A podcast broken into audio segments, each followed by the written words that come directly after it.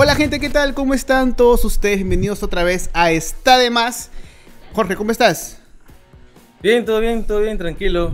¿Cómo Un va día más. Un día más en la pandemia de mierda. Un día más en la pandemia de mierda. Bueno, gente, antes de empezar con el nuevo invitado que nos, que- que nos acompaña esta noche, eh, si quieren donar un poco para que este canal siga creciendo y siga y no pare, pues acá les dejo el yape y el pin. Si quieren donar, son libres y si no, pues igual gracias por ver este episodio y seguirnos en, en esta aventura de podcast, programa, canal de YouTube, etc, etc, Ya etc. casi, ya casi le compramos la pizarra a Dixie, ¿eh? Ya casi como empezar aquí, sí.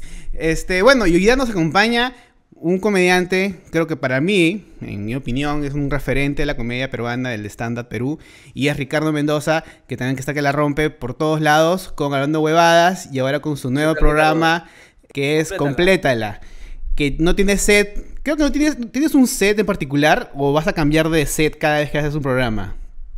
No tengo la más perra idea, te lo juro. Estoy. el- el- la primera vez fue, fue de casualidad. La segunda vez lo hice en eh, el cuarto donde estamos, donde estamos ahorita. Eh, digo estamos, ¿no? Como si, como si es, como si ustedes estuvieran acá. Yo Pandemia de mierda. Yo siento que estoy ahorita en cuarto contigo. Quiero- Escúchame, quiero y- pensar y eso. yo también si- siento lo mismo y me siento incómodo. O sea, es. Es como, ¿por qué estás en mi cuarto? Es más, vamos abajo, ya, vamos abajo.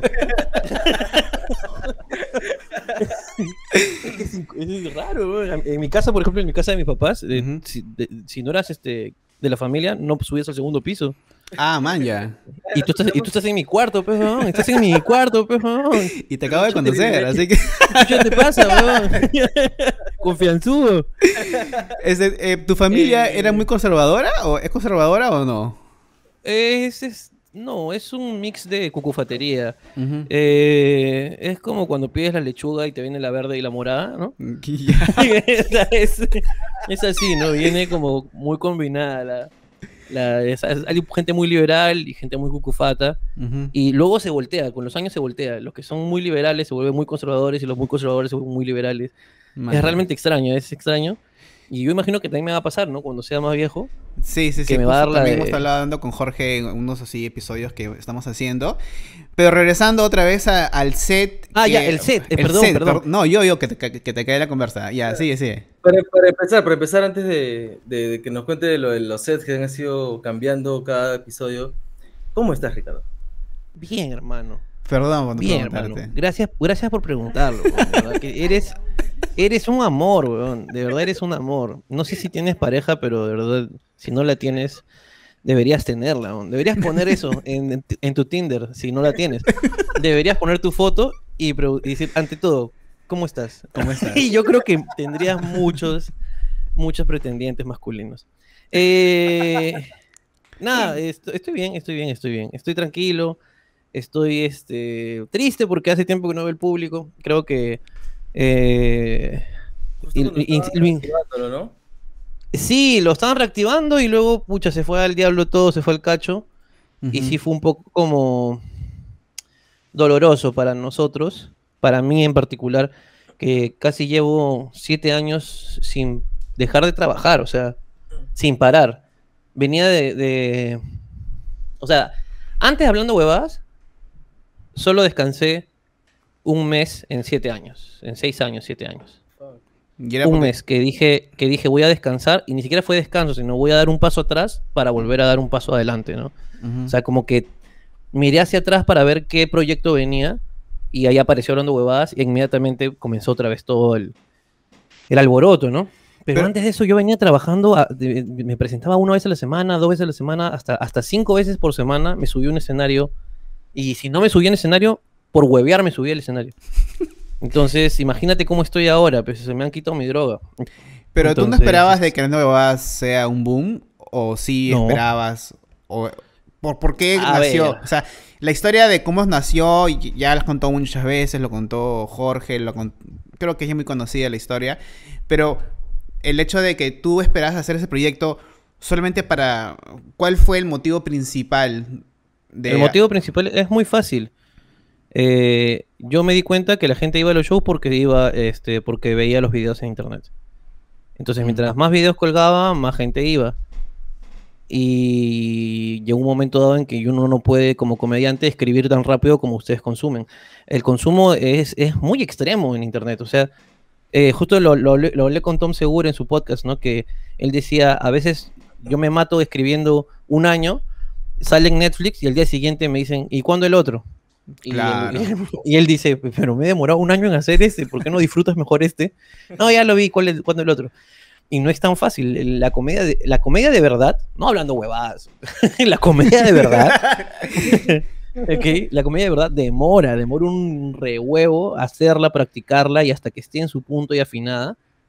Es, es este, un trabajo que tiene años, años de años de años. Este, y inclusive tú no, sé si saben, pero por ejemplo en Estados Unidos la carrera de comediante recién despega a los 12 años de ser comediante. Ala, claro. Y sí. hay gente que tiene 10 años de ser comediante y solo tiene una hora de material y con eso ah, es, ah, es- es- es lo que ha recopilado durante 10 años. Claro. Tiene una hora. Esa es Ya. una historia parecida, como por ejemplo Louis C.K., que se me, se me ocurre a la cabeza, que el huevón decía que tenía su rutina por creo que 12 años el huevón, y recién, porque apareció en HBO así unos 20 minutos, recién despegó, y yo vi, y a veces veía sus clips de hace como, no sé, pues del 2000, y de verdad era bien tela, o sea, era bien tela, y él siendo guionista de, de, de Conan, de, de, este, de programas de televisión, de Comedy Central y otras huevadas, Siendo él es, este guionista, su material era, tela.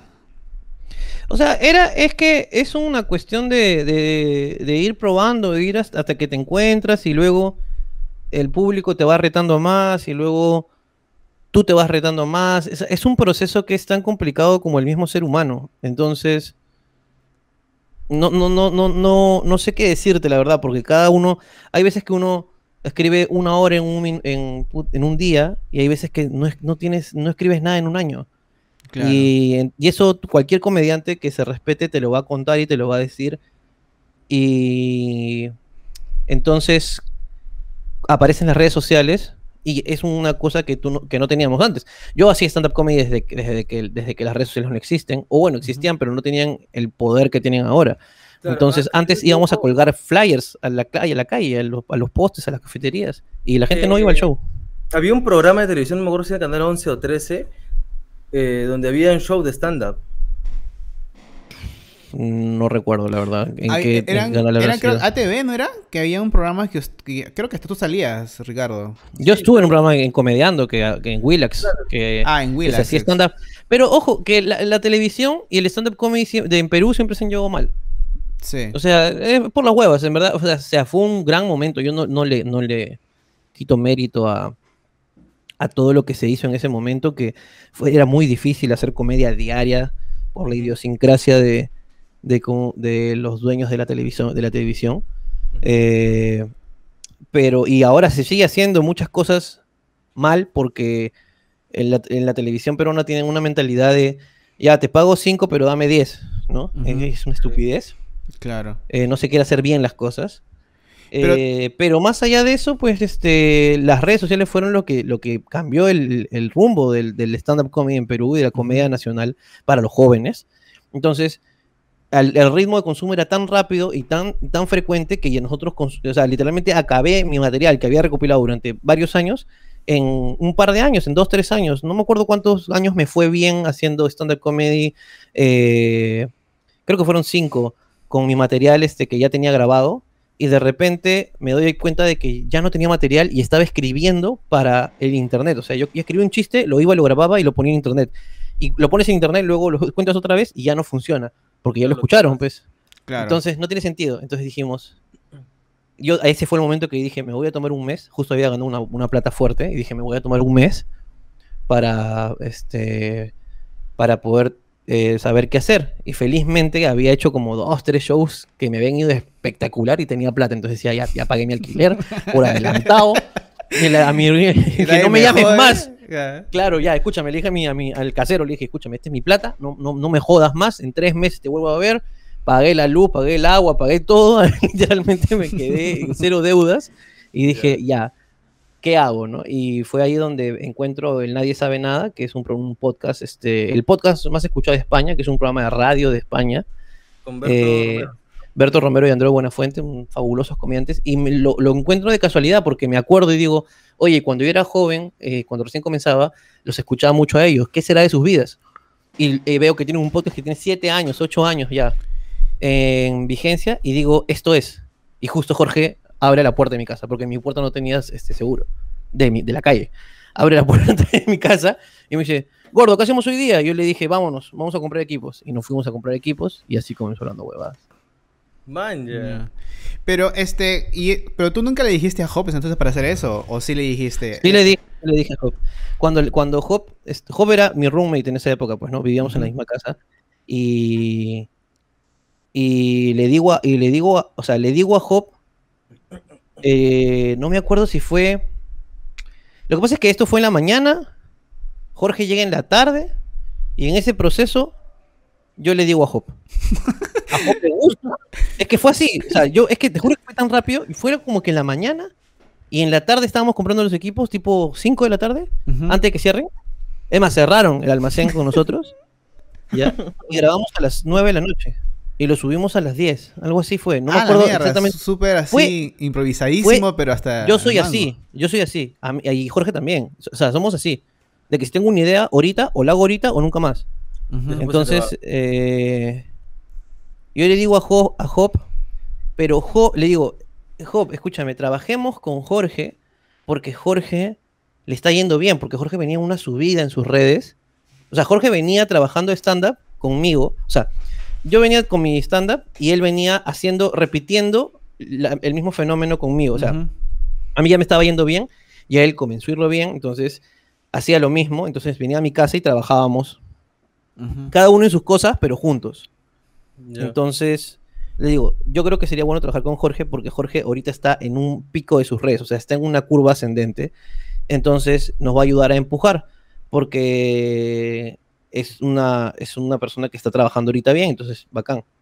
Entonces, pasan, los, pasan las horas y Jorge, no, Jorge no, Hop, baja de, de su cuarto y me dice, hermano, escúchame, estoy haciendo teatro, estoy haciendo esto y voy a y a estrenar la- mi, mi unipersonal para grabarlo. Eh, no, no voy a estrenar, voy a hacer mi unipersonal para grabarlo. Estoy en un montón de cosas, creo que no voy a poder. Eh, Mm. Así tan vehementemente no voy a poder. Y yo le dije, ya hermano, no te preocupes. Al tiempo, si quieres unirte, te nos sumas. Pero eso sí, yo no puedo ahorita esperarte porque tengo que Claro, trabajar. es ahorita o nunca, como quien dice. Claro. Y, y yo también soy así, pues, ¿no? Job es más de planear, por ejemplo. Claro. Últimamente, bueno, ya, ya, ya, la última etapa con la que yo pasé con Job, Job era un tipo de- muy de agenda. Yo soy sin agenda. O sea, yo de verdad, hoy día me levanto y digo, ¿qué hago? Ya, hoy día quiero, quiero conquistar el mundo y lo voy y lo conquisto. En cambio, Job dice, yo quiero conquistar el mundo en marzo. Entonces, entonces yo- la valija lo cual ambos, están, ambos estamos bien, no, no, no tienen nada de malo, lo que, pero, pero ya en ese momento eh, él quería eso y yo quería otra cosa. Y ya después con el tiempo, Job quiso otras cosas completamente distintas y ya no... eh, No buscó y ya, y ya- ya, o sea, ya, ya- o sea, él, o sea, él, él tenía la opción de volver, cuando, o sea, decirme, oh, hermano, ya, me quiero unir, pero no, no, no expresó eh, querer por eso. Entonces simplemente, pues, ya pasó, pues, ¿no? Pasó el tiempo Claro. y continuamos con el proyecto. Ahora, lógicamente, hablando huevas, fue un furor que despegó muy rápido. O sea, nosotros no sabíamos que iba a ser tan rápido. O sea, fue un, literalmente un boom.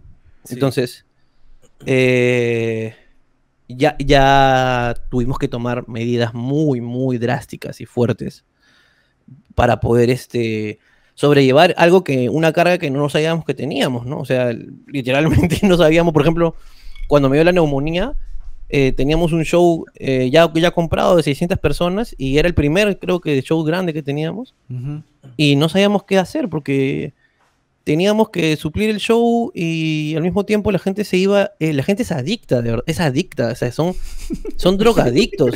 Si tú- no sé si tú, tú eres fanático de Orlando Base que está viendo esto, pero eres un drogadicto. Que no salga una semana no significa que me peleé con Jorge, ni que, ni que se acabó, ni que se murió.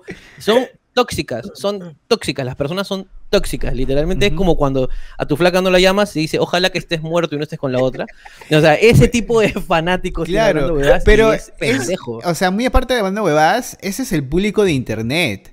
El internet es, es puta full morbo de que si vende que posteas algo distinto, O te apuesto si que tú posteas una foto en el set y está Hop, la gente ya va a pensar de que Jorge ya no está Sí. y que Hop lo supla. Por huevadas, la gente hace un drama. Entonces, creo que, es pero que, eh, ustedes no no acostumbrados a eso. si- yo no entiendo si de verdad sus vidas son así, de- y que si son así, déjenme decirles que viven intensamente. Porque la- mi vida no es así, o sea, o sea, si hoy día, hoy, eh, un- hace poco me dijeron, me preguntaron si, si estaba soltero, y yo le dije que no, ¿por qué está, por qué? Lo que pasa es que ya no cuelgas fotos con tu novia.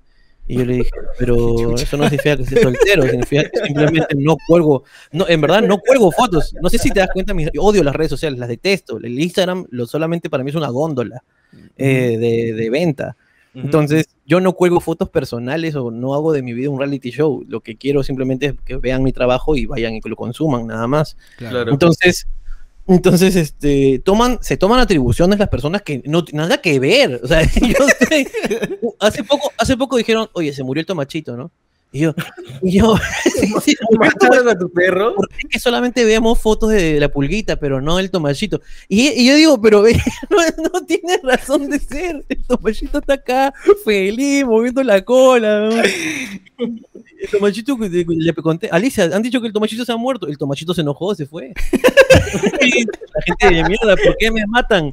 Si yo estoy aquí vivo y coleando. pero hay gente, ya, ya te ha tocado, eh, siempre le pregunto acá a los invitados, de que te ha tocado este eh, algún stalker así que te haya seguido hasta tu jato y, y te haya tomado fotos de lejos. Y esa a ti Ah, eso-. Sí, eh, eso pasa, desde hace mucho tiempo, desde, desde el stand-up. Ah, man, En- sí. en- Sí, sí, sí. En Italia, en Italia, por ejemplo, eh, nos esperaron una hora abajo del Airbnb que habíamos alquilado, gritando. Mierda. ¡Ya, Claro. una foto! ¡Cosita, Ricardo! Y tanto fue así que nosotros, a Jorge estaba fumando y yo lo acompañé y vino Alicia y vino Melissa, nuestras respectivas parejas, estábamos en el balcón del Airbnb, Como meeting ahí. ¿verdad? quedaba, de- quedaba a la calle. Claro. Era, es que era, era- escúchame, era un Airbnb bastante modesto, de verdad, pero qué bonito era. Tenía un, un- un balconcito y todo acá. Y en Italia, eh, no sé, pero no sé si, si, lo, si lo tienen entendido, a mí me sorprendió, es que hay, corre viento muy fuerte, ent- entonces las ventanas tienen fierros, o sea, como las rejas de, lo- de los locales. Ah, Ah, claro. Ajá, claro, claro. Claro, por ejemplo, si corre mucho viento, entonces bajas tu reja para que no te rompa las ventanas. O bueno, o eso es lo que yo supongo o lo que me contaron. De repente estoy hablando huevadas, pero lo que sí es que hay, hay, un, hay un fierro. Literalmente tú puedes poner, es como si, como si cerraras tu tienda, ¿no?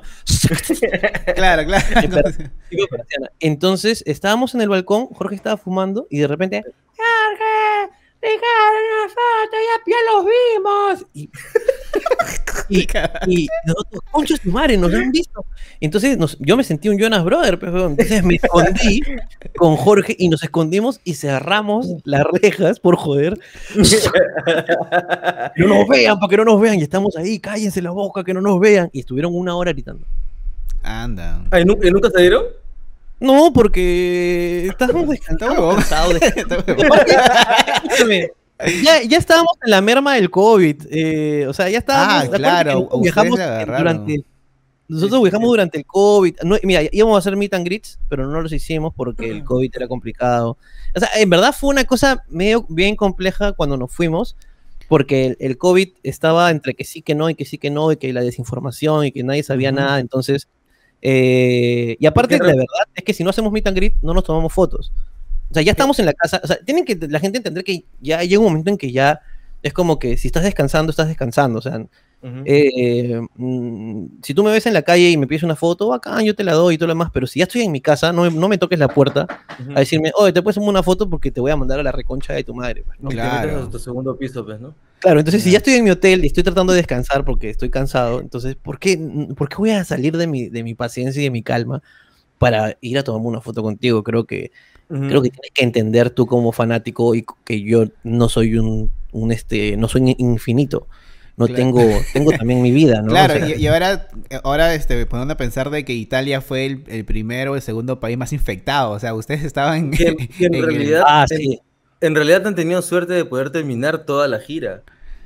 Eh, no, o sea, eh, sí, sí. Oh, no, casi nos quedamos en España. Claro. Ah, yo me acuerdo que justo Jorge estuvo con nosotros eh, justo una semana antes de que se vayan de gira. Y Claro, y decía, justo cuando sí, vamos a y, y y- y, y digo, vamos a regresar y vamos a ir por todo el Perú. Y yo veo esos, esos episodios, media parte de Jorge y todos los invitados que estuvieron. Y digo, sí, tú con tus proyectos, no, el proyecto de este año es hacer esto. Job tenía una película, Jorge y ustedes tenían una gira por todo el Perú. Job no tenía una película, Job tenía cuatro películas. Ah, la mierda. Pero tenía una ya grabada, que se iba a estrenar en junio, creo. Sí, tenía una ya grabada y tenía que grabar cuatro o cinco más Ah, la películas. y yo me acuerdo que llegué y lo llamé y le dije, hermano, ¿estás bien? Y me dijo, sí, estoy bien, hermano. Pero puta, me ha cagado porque yo eh, iba a un, un poco a bajar el tema de presentarme y hacer las películas y ahora no voy a hacerlas y, eh, y, y estoy preocupado. Pero al final, Job, como siempre, adelante, Job es un maestro. Claro. Ahora, tú, hablando de pelas de Job, ¿tú en cuántas películas has estado? Aparte de los Azumares. Que... Sí. Uno, dos y Cinco. tres, y creo que se viene la cuarta, creo. ¿no? No creo que- Sí, hay una, hay una, hay una, una cuestión ahí que se va a hacer. ¿Qué habla? Bueno, y, ma- su ojalá que se haga, ojalá que se haga. Sí, o Pero sea, no, ya no va a tratar sobre Cachín. Eso te, puedo- te lo puedo ir Por el hijo de Por ahí escuché, creo, por ahí escuché, creo, creo que fue en uno de los episodios de Hablando Huevadas que fue por tu culpa que se viene la cuarta episodio de. oh, no, creo que fue con Norca, en el episodio, en, en uno de los, de los podcasts Ah, de Norca. Norca, lo sugiere, Norca lo sugiere. Pero no, no es mi culpa. no es mi culpa. Ah, ya. Felizmente no es mi culpa. ¿Pero han pensado Este- o, o- o le han ofrecido hacer pela de, de, de- de, este, dando huevadas o no? Eh, muy- eh, como cuatro o cinco personas. ¿Y ustedes? Eh, ¿O sí? sí, hemos dicho que no. Porque- Eh, porque- no tiene sentido. Escúchame, ¿quieres más mal cine? ¿En serio? ¿No tiene suficiente mal cine con el que ya se hace? Pero, o sea, Eh, ya, no, no que se llame hablando huevadas. O, o sea, se puede llamar hablando huevadas y que hablen pichuladas todo el guion. Y hay buenas películas que hablan estupideces. O sea, en Estados No, yo lo Unidos- sé, yo lo sé, en pero Estados yo no Unidos hay buenas pelas. Hasta que, hasta que, o sea, eh, Jorge y yo tenemos claro que no vamos a hacer una película hasta que realmente nos convenza El lo que estamos El haciendo. guion, el guion. Eh, Sí, y el guion, y déjame decirte, y- y me llega al pincho si alguien se araña, pero aquí en Perú no creo que haya todavía un buen guionista cinematográfico cómico, no, No, lo hay. No, y no yo, la verdad, no soy suficiente porque yo no tengo el, el- el conocimiento y la verdad es que no tengo tampoco planeado hacerlo. Hasta que venga un Eh, Seth Rogen a- exacto. a. Eh, yo creo que el único quizás que, que es un buen eh, comediante slash guionista es Gonzalo Ladines. Eh, y Gonzalo, pero Gonzalo tiene una manera de trabajar, una forma de trabajar y, y, y creo que por ahora no está en los planes eh, trabajar juntos. Igual lo respeto mucho, es un gran amigo. Eh, inclusive escribió una película que ganó un premio para hacerse y que no se ha hecho justo por la pandemia sobre el stand-up comedy. Ah, eh, man, ya. Tipo como Funny People, así. Sí, que yo iba a salir como Ricardo, como comediante. O sea, yo Ah, era. paja. Claro, yo era. O sea, el personaje iba a ser comedia y se iba a topar conmigo, que era. O sea, y con varios otros comediantes de la, de la movida local que ya éramos comediantes. Eh, eh, como el comediante joven, como un comediante novato que se topa con los más. Con los más veteranos. Algo parecido, este, Funny People con Seth Rogen y, y, este, Adam Sandler. No sé si has visto esa película. Que... Es, es, es, un viaje, es un viaje de un comediante, sí, o sea, es un viaje de un comediante. No me acuerdo bien ahorita la, la trama, pero ojalá que se haga porque era un gran proyecto y el, y el guion era divertido. Puta, Eh, más enfocado en el viaje del personaje que en la comedia. Y es otra cosa que nos gusta, Jorge y a mí. eh, nos gustaría que sea una película que no tenga nada que ver con hablando huevadas. O sea, nada que ver en el sentido de que, por ejemplo, un pata nos, nos hizo una una de una, o sea, una película sobre hablando huevadas, sobre hablando huevadas. Entonces dijimos, no, ya después una película sobre sus vidas, pues. Hay que ver como que ustedes son unos héroes, que no. asco, asco, me da. Ah, no, es que ustedes son un ejemplo a seguir. ¡Ah! ¡Jamás! No, no, qué asco. Yo no soy un ejemplo de nadie. Nada. Nada. Olvídate de esa mierda. Jamás la voy a hacer. Un pata vino y nos dijo, un pata muy buena gente, muy buena onda, un gran cinematógrafo. eh, nos vino y nos ofreció una película que era una pichulada literalmente una pichulada extraña y rara, como que yo me metí en la mente de Jorge y pasábamos por unas huevadas extrañas, como que metafísica, ¿ya? El huevón alucinó un culo porque el huevón veía hablando huevadas y, y el huevón decía, puta, es que esta huevada me hace como que, como que volar en mi imaginación. Yo creo que es, puede ser una película sobre eso. Y no, me, no, no nos gustó del todo, pero nos agarramos una idea de que nos pareció divertida, que era, que era una película sobre qué pasa entre un programa de hablando huevadas y otro programa de hablando huevadas. Porque si se dan cuenta, Mm. eh, hablando huevadas trata mucho sobre qué vivimos. Y mucha Claro. gente pregunta, ¿dónde sacan tanta mierda?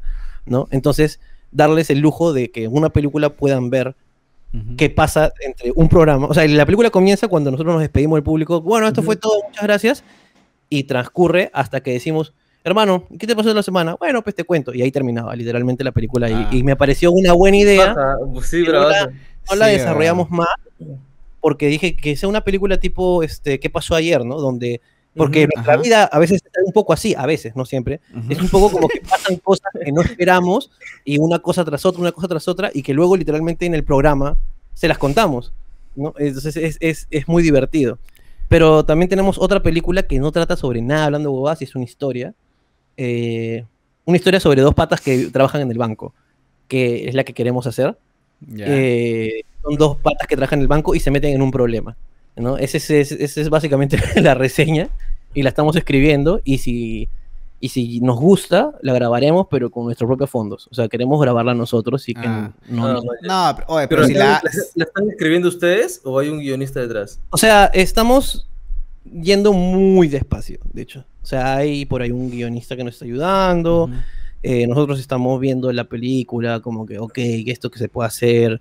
O sea, pero realmente muy despacio porque la pandemia parece que te da más tiempo porque estás más encerrado, no Claro. hay mucho movimiento, pero es completamente falso. En, bueno, en mi caso, no, lo sé en el de ustedes, pero yo he Sí. trabajado tres veces más que cuando estábamos libres. Entonces, sí, sí. eh, porque para mantener todo lo que he hecho y seguir haciendo cosas, he tenido que aprender a hacer cosas que no sabía. Eh, por ejemplo, ahorita, puta, la cámara que estoy usando es una cámara web y ah, yo no sabía configurarlo, tenía que aprender a configurarla, eso toma tiempo. Eh, en fin, huevada y media, que parece que son cojudeces, pero puta, en verdad es un culo de chamba, estoy cansadísimo. Estoy agotadísimo. Es de Ricardo, pero ahora que ustedes, aparte de, de- de tú y Jorge, que tienen a los esclavos, ellos también los ayudan ustedes con el material. O sea, llega un punto en que ustedes también están agotados mentalmente, o literalmente ellos no, tienen- no- no se encargan de nada del material que ustedes hablan en, en- en- en los programas. Hablando huevadas es un programa de improvisación, o sea, no se prepara nada.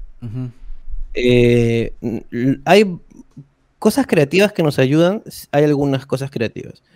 Eh, hace poco comenzamos con juegos, unos juegos que hacíamos, de a tu mamá le dicen, el ritmo extreme y esas. Y ahí sí nos ayudaban a veces un poco porque a veces eh, entre tantas cosas que veíamos no podíamos escribir, entonces escribían ellos y nosotros le dábamos unos matices más, etc, etc, ¿no?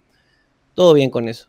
Ya no lo hacemos porque cre- cre- eh, y, y pasó justo, o sea, justo lo que preguntas tiene que ver con es- e- ese episodio particular, ¿no? De, de hablando huevadas.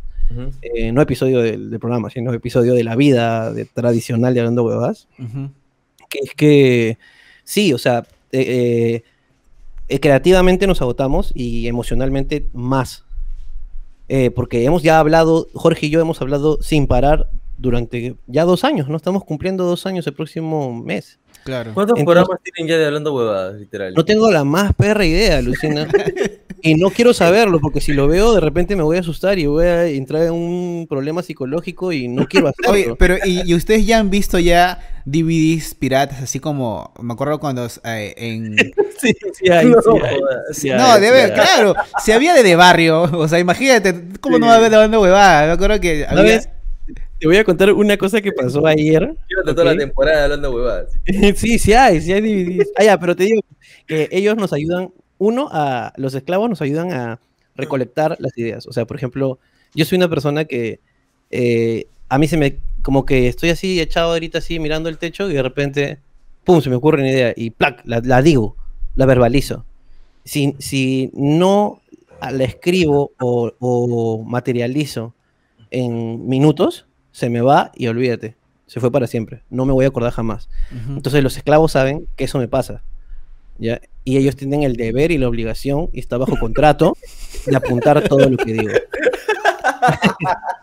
Pero escúchame, es que de verdad no sabes, a veces tengo ideas así de la nada. Así, estoy así, de repente vengo y le digo, Mario, eh, almohadas al revés y todos juntos, ¿ok? Listo, de ahí te explico. Y me voy, y Mario tiene que eh, apuntar, y yo me voy a hacer otra cosa porque estoy ocupado.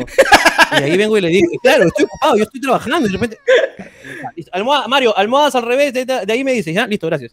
Sigo trabajando, termino. Puta, ¿qué, idea tuve? Es genial, esa plata esa nos va a dar plata. A ver, ¿qué? Mario, Mario, ¿qué dije? Mario me dice, te-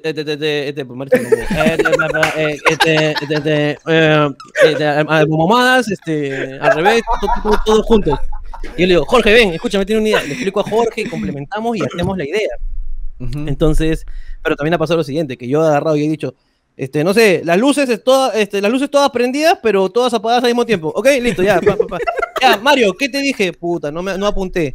Y, y- y ahí viene la furia de Ricardo, que es, es terrible la furia de Ricardo. La furia de Ricardo no la quieres ver. Ricardo te puede, Ricardo te puede, Ricardo no, no te, no te habla, no te dice lisuras, pero te dice lo que te duele en tu corazón. Entonces, no quieres ver. Yo la única, en uno de los episodios que vi de que sentí de que no la pasaste tan bien fue cuando te contaron de que tu- la bicicleta que tenía la estrellaron y todos, Hermano. todos te mintieron y, y vi tu cara como que... que Actuación. Hermano, actú- actúa desde los, desde los ocho años. Hermano, no, fue actuación. Ah, Eh, no, no, no, no, no me enojé, no me enojé. No, no, no, eh, escúchame. Pero, o sea, eso, vi- eso, eso Pero- se pasó pero- de verdad. Sí. Pero, O sea, pero pero en realidad, cuando- en realidad, ¿sabías lo que había pasado? ¿Lo No. que te iba a contar Jorge? No sabía, pero en verdad cuando me comenzaron a hablar, ya me imaginé, o sea, cuando comenzó Jorge a hablar, dije, me imaginé y me quería reír, pero actué para que no Ah, parezca- No, Ahora, está bien entonces. te O soy, sea, te soy honesto, ajá. es que lo que pasa es que estos son unos conchas de su madre, me hacen renegar siempre. Hace poco nomás, hoy, ayer me han pedido disculpas, así, los, los tres editores han hecho una estupidez, ¿ok? No pusieron, yo les di una instrucción y hicieron cualquier huevada y, y me han dicho, eh, se juntaron y me dijeron, eh, Ricardo, de verdad queremos pedirte disculpas y queremos ser amigos otra vez. Y yo, La mierda. no me, pues, no, si no me hagan reír porque me enojo más, le digo. Pero ellos saben, por ejemplo, cuando yo me, cuando nos enojamos y quiero llamar la atención, yo les digo a Jorge, Jorge, escúchame, háblales tú porque no quiero hablarles yo. Y Jorge les habla. Y, y si Jorge les habla y ya no entienden, les hablo yo. Y ellos no quieren que les hable yo porque cuando yo puteo, de verdad les duele. O sea, de verdad les duele porque, porque yo soy como, por así, yo soy de verdad un poco estricto eh, cuando ya me enojo mucho ya soy un poco estricto, entonces eh, no, no, no le gusta que... que- que no parece, en realidad, pareciera que el, el- el más putero es, es Jorge. Jorge es... A es- se te ve como que ya, ok, ya te lo voy a pasar, ¿no? O sea, yo soy tolerante, pero es que de verdad, mm, o sea... O sea, Jorge es este fosforito.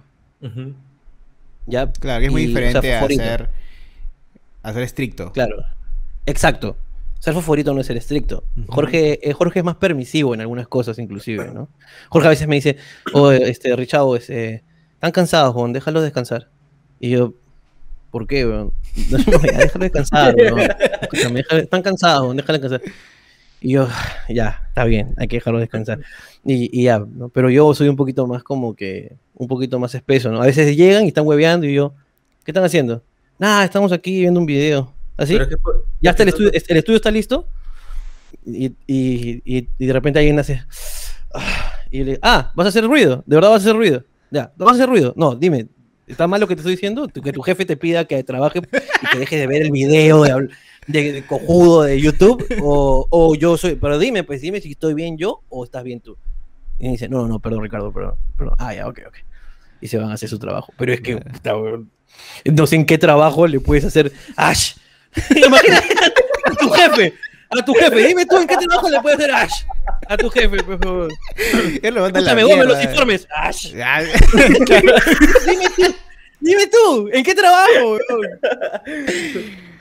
Pero, No, pero eso, eso sí, o sea, yo creo que lo- los esclavos, que no sé si, si- si- si se sienten bien ellos cuando le dicen esclavos a todo el mundo, pero tienen mucha suerte de, de tener en realidad jefes como, como Jorge y como tú, weón, porque, o sea, tú- les permiten bastantes cosas, aparte, muy aparte de que les permiten cosas, yo paro viendo historias de Jorge Bon con, con el cojo durmiendo y que en vez de, en vez de putearlos, en vez de putearlo, no le hacen bromas, man, ya, entonces lo joden. Entonces, es una chamba que en realidad bajo, hay presión, sí, pero al mismo tiempo hay como que te, for- te buscan la forma de, de, de divertirte aunque sea en, en la chamba, man. ¿ya? Es, es, es que todo trabajo es distinto, pues, ¿no? O sea, y. ¿Cómo te explico? El, el trabajo de hablando huevadas no solamente es, es este. Es hacer las cosas, sino también es estar en un buen estado de ánimo, tener- eh, vivir, vivir mucho, eh, tener experiencias, tener. O sea, e- es más allá de simplemente editar un video, ¿no? Eh, Claro. Porque eso también nos condiciona a nosotros como artistas, porque, por ejemplo, el otro día pasó una huevada muy, muy, el programa de Robotín, a mí no me gusta, Ah. a mí no me gusta, a mí no me gusta, lo detesto, me parece horrible. ese Pero ¿por qué lo subieron entonces? Ya, este, no, pues lo subimos porque teníamos que trabajar, pues no, es, es- es- es- hemos hecho mil maromas en la edición para que el programa esté decente. Les encantó, a la, a la- a la gente le encantó.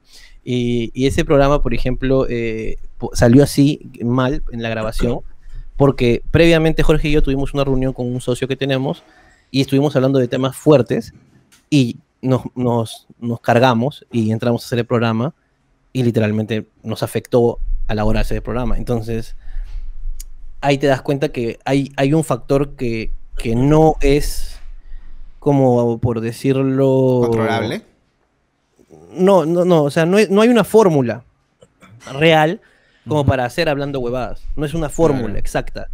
Entonces, a- así como es muy sensible, ¿no? Así como un día podemos estar de puta madre, de repente a uno se le cayó su celular, se le rompió y, y ya por eso simplemente está de mal humor y, y nos cagamos, ¿no? Y eso tenemos que saber sobrellevarlo, canalizarlo, a veces lo logramos, a veces no. claro. Eh, porque así es, la, así es la improvisación. Entonces es, es, es más allá de eso. Aparte que los chicos también tienen a veces buenas ideas creativas y tienen buenas ideas, o sea, tienen, eh, eh, nos ayudan a, a- a de- a dec- a decidir, porque a veces Jorge y yo no estamos de acuerdo en algo, o sea, Jorge quiere algo y yo no quiero algo, o viceversa. Entonces, reunión y, y los chicos dicen, ok, sus pros y sus contras, y, y nos van a dar un panorama, porque como trabajan tanto con nosotros, tienen una visión de lo que nos gusta y lo que no nos gusta, y lo que hacemos y lo que no hacemos, que ayuda bastante a la empresa. Entonces, es este es bueno tenerlos, digamos así, como contentos y, y bacán, ¿no? Eh, bueno, es un, y también es un poco como yo trabajo con Jorge hace tiempo, entonces simplemente estamos extendiendo la forma de trabajo que, que tenemos con nosotros mismos, ¿no? Pero tú antes de hacer, eh, hablando huevadas, ¿sabías de que había esa química con Jorge? ¿O tú recién le descubriste haciendo hablando huevadas y dices, puta, qué paja que lo hice con este huevón porque la química es de puta madre? ¿O tú ya tenías esa química y dijiste, no, pienso que con Jorge, porque muy aparte de que Jorge estaba subiendo, como dices, ¿la química también tú ya la conocías o la descubriste hablando huevadas? Yo te voy a decir un gran secreto. O sea, creo que Jorge y yo tenemos una muy buena química. Creo que Jorge y Brian tienen una muy buena química. Creo que Guillermo y Jorge tienen una muy buena química. Creo que Guillermo y yo tenemos una buena química. Creo que Norque y yo tenemos una muy buena química. Creo que Norque y Toby tienen una muy buena química. Hay mucha gente que tiene muy buena química, pero ustedes no los han visto todavía o no se ha explotado todavía el asunto. Eh, Jorge y yo tenemos una muy buena química y trabajamos muy bien juntos porque veníamos trabajando juntos y, eh, y hay una curiosidad que es que eh, en verdad las cosas que nosotros decimos en Hablando Huevadas o en Complétala o en cualquier otro programa que tú puedas escuchar son el 20% de todas las cosas que realmente decimos en la intimidad. O sea, tú no sabes de verdad lo, lo- lo fuerte que es a veces llegar a, a- a no tener aire. Porque mis amigos son los más graciosos de todo el Perú. Yo tengo los amigos más graciosos de todo el Perú. O sea, de verdad. O sea, no, no, te, voy a, no te voy a decir que no. O sea, yo, a, a veces Toby y yo nos reímos sin parar. Una vez me acuerdo que en un viaje, en un show que tuvimos en Huánuco, no, en Huancayo, estábamos en el bus, nos levantamos a la mitad de camino, no me acuerdo qué dijimos, pero solamente me acuerdo que me quería bajar del bus porque me faltaba el aire. y a Toby también, y a Toby también. Y, y- y le- a veces le digo, hermano, ¿te acuerdas que qué rico nos reímos en el, bu- en el bus de Huancayo? Puta, qué buena risa, concha de su madre. Ya ni siquiera nos acordamos qué dijimos. ¿eh? Ay, qué buena risa, en verdad. No. qué buena risa. No, pero Y- Toby, Toby es muy, Muy capo. muy creativo, Toby, brother. el mejor, el mejor comediante del Perú, quizás. Quizás. Eh, pero hay muy buenas químicas, muy buenos comediantes. Ah, pero es que yo no sé si. A ver, eh, ¿ustedes han trabajado en oficina, los dos? Sí, claro. Eh, sí, claro. Ya, había un gracioso del- de la oficina. O de Ah, repente ustedes no eran, quizás, no lo sé. Fácil, fácil. No, no quiero decir que era gracioso, pero creo que todos eran graciosos. Todos éramos, eran, pero siempre había alguien que decía una pichulada así de la nada, ¿no? Sí. Que Era un creativo, es un creativo. Ya. sí, siempre un bacán. creativo. Como que, ok, es el gracioso de la oficina o algo por el estilo, ¿no? Ya, mi oficina solo tiene graciosos. Claro. Entonces, entonces es, es esta conversación, o sea, hemos, lo que hablando huevadas es, es llevar a, a- a la pantalla o al escenario algo que sucede siempre en la intimidad. O sea, es, es así, es tal cual.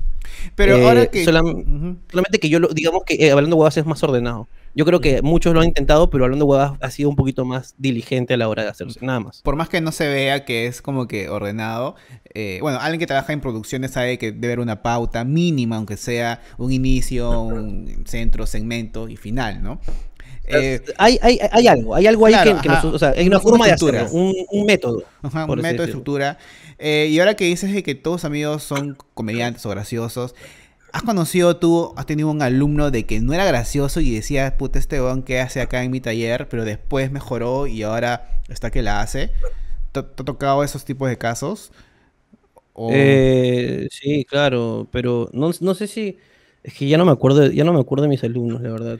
Pero- Hubo un momento en que los dejé, un momento en que los dejé de querer y simplemente eran, eran sombras que venían a, Pero, o sea, lo que me pregunta creo que más concreta es de que alguien no gracioso se puede convertir gracioso. Es que lo que pasa es que alguien no gracioso es difícil de definir.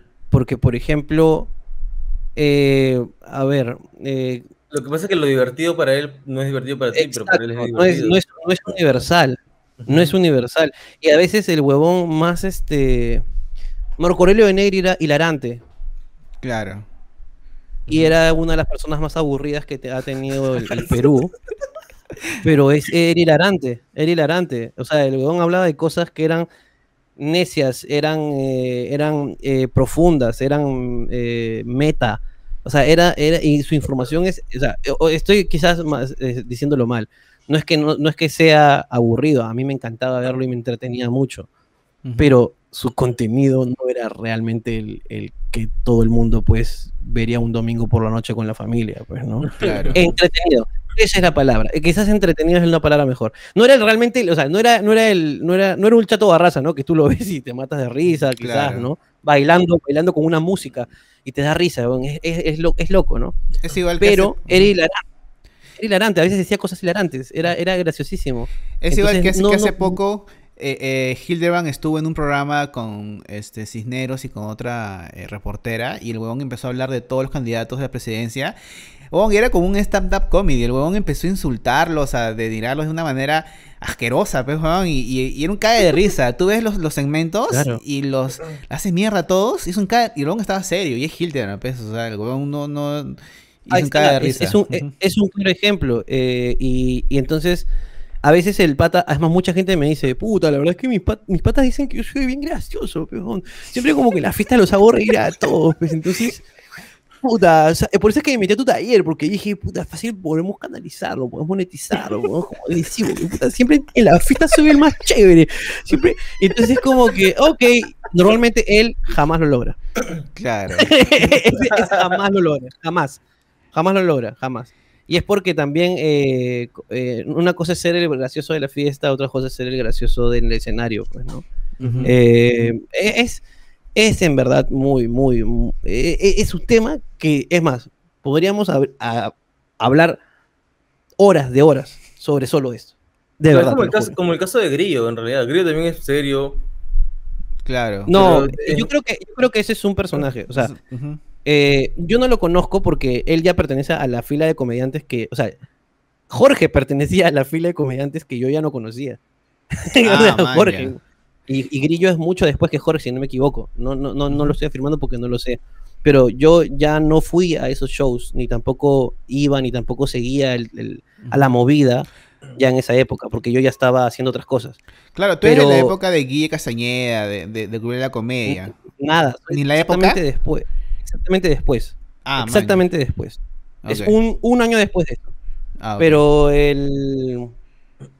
Pero ya cuando comienza a irme bien a mí, eh, ya no me puedo dar el lujo de estar tan al pendiente de la, de la movida, pues, ¿no? Porque ya, ya estaba haciendo otras cosas, ¿no? Entonces, eh, ya habían comediantes que me contaban, oye, este de aquí, este de acá, este de acá, y yo por ahí a veces los veía, a veces no, ¿no?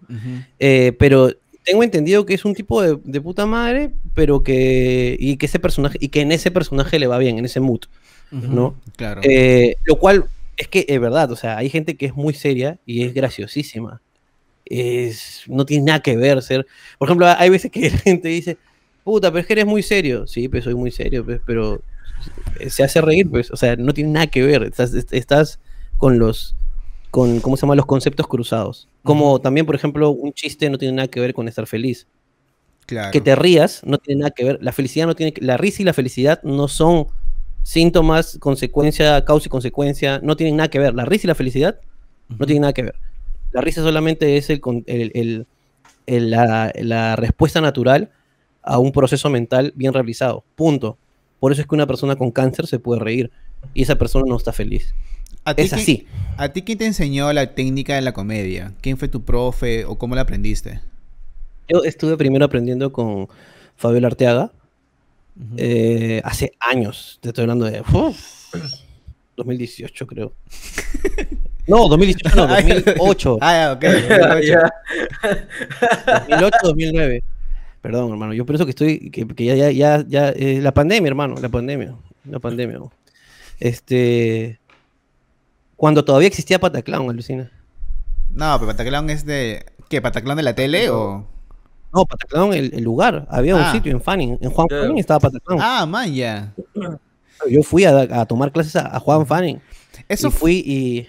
¿Eso fue antes o después de, de estar en, en en, en, en esos campeonatos? Antes, pues, antes de. Ah, ya, ya. Antes de.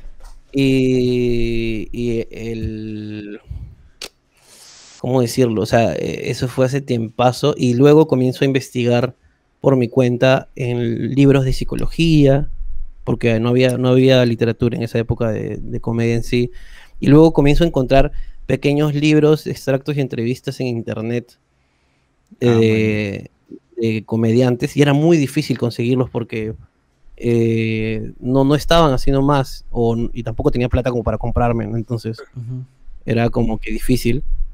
Eh, mucha gente piensa que vengo de una familia adinerada, que es todo lo contrario, mi familia es, misia, yo nunca he tenido plata eh, para hacer muchas cosas, sino que tuve suerte que mis abuelos me ayudaron o que, tuve facilidades por algún contacto de mis papás, de mis mamás, pero eh, mi familia era misia, entonces no tenía plata para comprarme un libro o algo por el estilo, y de ahí, y de ahí comencé a entender en los pocos videos que veía, era una cosa que aprendí en un libro, era que hacer la, como ingeniería inversa, Ujú. por así decirlo, o sea, ves algo y luego vas para atrás, vas para atrás, vas para atrás, vas para atrás, vas para atrás, hasta que encuentras cómo lo hizo. Ya, entonces comencé a hacer eso, ¿no? Comencé a ver, a ver chistes y decir, ah, ok, ¿cómo logró esto? ¿De dónde vino? Entonces iba para atrás, iba para atrás. Y así comencé a, a, a volverme, pues, este, un poquito más estudioso de la comedia. Después de, de que nos fuimos en Floro cuando le pregunté, ¿cómo estás? Sí. Este, estábamos nos, estaba- nos íbamos a contar de los, los escenarios de, de, de Ah, ¿verdad? Ah, bueno. El primero fue mi jardín, porque en verdad, mira, te voy a decir la verdad. Lo que pasa es que Norca, Norca estaba en cuarentena, o sea, estábamos, este, eh, estábamos en un día y vino a visitarme y se iba a quedar un par de días para, para tontear. Eh, y justo cayó la cuarentena, entonces se tuvo que quedar un montón de tiempo y la hija de perra recién se va a ir el lunes. es un parásito. La cosa es que eh, Norca estaba todos los días, mi novia sale a regar mi jardín. ¿no? Eh, el jardín de acá, pues de la casa, y tenemos dividido el jardín. Yo riego el de adelante y ella riega el de atrás, ¿no? El de la entrada lo riego yo y ella riega el del patio. Entonces, eh, estaba regando y todos los días regaba y hacía transmisiones en vivo con, con cinco o seis personas, Norca no tenía mucha gente que se conectaba a sus transmisiones, y, y hacían esta dinámica, ¿no? De completar una frase y luego comentar y dar consejos. Un día yo, de casualidad y de aburrido, me, me meto a la transmisión eh, a fastidiarla, ¿no? Le agarro el celular y comienzo a fluir con Norca. Con Norca siempre he fluido bien, no te voy a mentir. eh, es mi prima, nos conocemos hace años, que eh, desde los 14 años nos conocemos más o menos, y siempre hemos fluido bastante. Y ha sido una de mis primeras alumnas, así que también a la hora de escribir, a la hora de trabajar, hemos trabajado juntos muchísimos años. Entonces fue muy divertido. Entonces eh, se me prendió el foco, pues, ¿no? Entonces dije, oye, hagamos, hagámoslo más, más grande, ¿no? Eh, y entonces, como siempre lo hacemos en el jardín, dije, hagámoslo en el jardín otra vez. Pero luego el problema era que ya estábamos en la segunda cuarentena, ¿no? Y no, el recurso técnico era muy jodido, entonces dije, "Mm, hagámoslo mejor adentro. Entonces vinimos al cuarto donde estoy ahorita. Lo grabé de una manera muy particular, con tres webcams, una huevada así bien, bien bizarra, ya fue grabarlo. Además, tú, tú te- tu micro, creo, si no me equivoco, estaba encima de un parante de LED. Sí, claro, claro, claro, claro. Que que era este, que era este. ¿no? Eh, y ahí está, creo que para adelante. Sí, de atrás. Eh, tirado todavía. Este, el- Y ya cuando, el segundo programa, cuando vi que funcionó, dije, ok, hagámoslo un poquito mejor, ¿no? Entonces ya traje cámaras, este, traje un switcher, traje unas cositas más como para, para poder a- también ayudarme en la, en la edición, porque eh, fue un poco complicado editarlo, pero esta vez fue un poco más fácil. Eh, y, y literalmente dije, a ver, ¿qué lugar de mi casa está más limpio? y, y particularmente ese día fue la cocina, ¿no? Entonces eh, puse en la cocina y felizmente, mira qué buena suerte tuve, que la luz de mi cocina es buena y ni iluminé. Solamente puse Ah, las vaya. Ah, y ya, y, y lo puse y dije, ya, hoy día grabamos en la cocina como... Y es curioso porque mi familia tiene una tradición que la cocina es el lugar para conversar. Vaya. Ah, mi familia, que la familia justo que de parte de Norca, o sea, de la, la familia de mi mamá, tiene la, la tradición de que en la cocina se conversa. Entonces fue, ¿para qué? No te voy a mentir, fue muy más amigable y estoy pensando siempre en mi cocina. Ah, Estoy pensando. Porque sería te iba a chido. preguntar si pensaban ir cambiando o si iban a Sí, no, solo. yo creo que sería chévere de que en cada episodio sea en diferentes lugares, en tu sala, Esto cocina. para ti es chévere, pues, weón, pero para mí, todo. claro, como tú lo Pero- conectas, pues, es- Oye, pero este, el programa está yendo bien, está en muy, Sí. buenas vistas, entonces yo creo que de acá a un par de meses ya puedes meter un poco más de producción, ya que, los, es- que sea Ah, parte sí, sí, sí. de, sí, sí. huevadas y que los esclavos también ayuden ahí. No, es que no quiero, o sea, eh, eh, hablando huevadas es, es un proyecto y este es otro proyecto. Es más, quiero que tengan, estoy tratando de que tengan corazones distintos, que tengan sensibilidades distintas. Por ejemplo, para mí hablando huevadas, hablando tipo neurobranding, es, es un hombre, no es un hombre, es, es- es, este, es, es- es medio piraña, es medio, es medio pícaro, ¿no? En cambio, eh, Complétala es más bien una mujer para mí, ¿no? O sea, hablando de neurobranding, ¿no? Estoy hablando muy meta quizás, pero es, es, este, es, es una mujer, es, es más femenina, es, es- habla de cosas más, más, este, más sentimentales a veces, ¿no? Eh, se demora más, ¿no? Eh, ella este, es más femenina, entonces se demora más. Yo pensé Tiene- que, era- tiene- que- larga. pensé que ese segmento o ese programa o tu canal era bajo el universo de dando huevadas y iban a sacar más cosas bajo el mismo nombre de la empresa y todo eso. No, no lo pensaste de esa manera. No, no, no. Más bien eh, lo que estoy pensando es diversificar, porque creo que, eh, bueno, algo que teníamos pens- pensado con Jorge y que tenemos pensado y que, y que queremos hacerlo es que haya más cosas, ¿no? O sea, que el universo crezca, ¿no? De que no solamente hablando huevadas, sino que de repente pues aparezcan otros, otros programas, que aparezcan otras cosas, sobre otros temas, sobre otro- otros ritmos, otras cosas. Y que de repente también nosotros estemos dentro de esas cosas, o quizás no, ¿no? O sea, hay, hay muchas cosas que tenemos en la cabeza como proyectos, Claro. eh, y también como modelos de negocio, porque tampoco es que vamos a hacer esto por, por el amor simplemente al arte. Me encanta hacerlo, pero eh, si no gano ni un sol con esto, déjame decirte que mañana lo dejo hacer. Claro. Entonces, el, el proyecto ahorita tiene otra cosa, y aparte que, de verdad, aunque no lo creas, es, bueno, sí, lo- ustedes lo deben saber también tanto como yo, que producir algo es costosísimo en horas hombre. Claro. O sea, más, más costoso de plata, en horas hombre es costosísimo. Entonces, ahorita lo estoy haciendo yo. Yo estoy editando este. Y estoy grabando y editando Complétala. Yo soy el chuli de Complétala. Claro. ¿no? Eh, entonces, eh, poco a poco espero tener también un equipo para complétala, Ujú. pero ya con, con el tiempo, ¿no? No, no, no, no lo estoy presionando. Estoy comenzando de a poquitos, a pasitos lentitos, pero creo que ha comenzado bien. No, sí, Creo que ha comenzado y bien. creo que también ya, muy aparte de que eh, o sea, es Ricardo Mendoza dando huevadas, comediante ya conocido, y eso te trae como que ya tienes ah, eh, muchos seguidores que te siguen tu chamo, entonces va a ser más fácil que haber comenzado desde cero, o sea, Por no- supuesto. Entonces, Y, y- no, y aparte que tiene el apoyo de Norca. Norca también es, es graciosa, tiene una risa peculiar. También Norca, es eh, creativa. Escúchame, Sí. tiene- él- es la mujer que le ha pasado de todo. No sabes, estoy esperando. A, a Nor- a Norca la conozco en realidad, Norca no la conocemos. Es más, a ti también te conocí. Ah, bien, bien ahí. ¿eh? No, mi prima No, es así medio. No, no, no. Los conocí a ustedes en, en, en una grabación de en una combi con Ezra. Claro. Claro, Claro. Ahí, o sea, nosotros, ahí los conocí a ustedes, en realidad. Entonces, ahí conocí a Norca. Entonces, y ¿Y ahora que tal? me dices de que ¿Y qué tal? No, o sea, todo bien, ¿no? Es mi prima, pero Claro, no es su quiero, prima. No la quiero, no la quiero tanto como para protegerla. ¿no? Ya está grande, ¿no? Ya con su propia mano. Eh, No, eh, no, sí, sí. Buena, es graciosa, sí. Es hilarante, es hilarante. Es muy buena comediante, de hecho, es, es muy buena comediante. Estuvo en Chile hace poco eh, Ah, haciendo bueno. comedia de Eva, que es un, es un colectivo femenino al que pertenece de comedia, ¿no?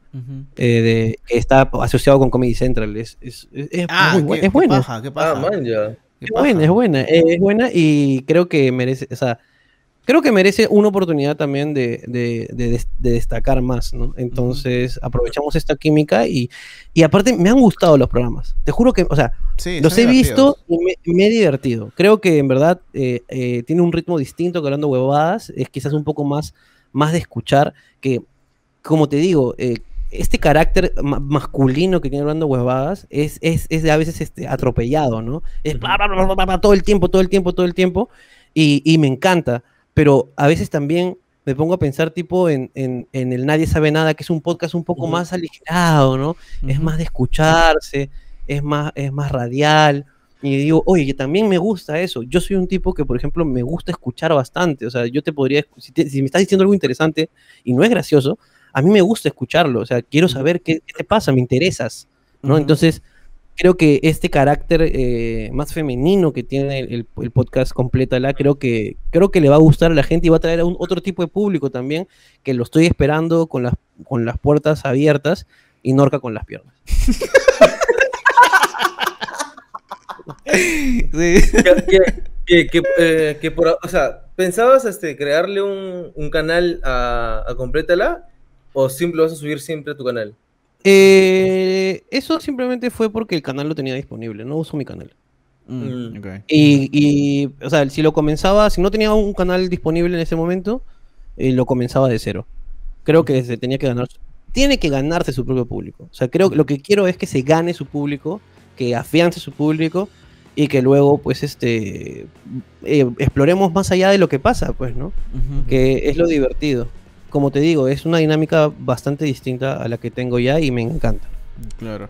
Ahora, Claro. este, cambié un poco de tema. Siempre, este, cuentas de que, de que tú te- de que tú tenías, de que, de que tienes, tienes un, tienes un, eh, tienes un pasado de alcohólico, de borracho así, malazo, o es parte de las jodas que siempre haces. Bueno, gente, esta fue la primera parte con la conversa con Ricardo Mendoza. Estuvo muy chévere y se viene la segunda parte que también está muy, pero muy de puta madre. Así que, gente, si nos quieren apoyar con este proyecto, yapeen, clineen y será todo muy, pero muy bienvenido. Gracias por el apoyo. Nos vemos, suscríbanse, like y esperen la segunda parte que viene muy, pero muy pronto. En un toque.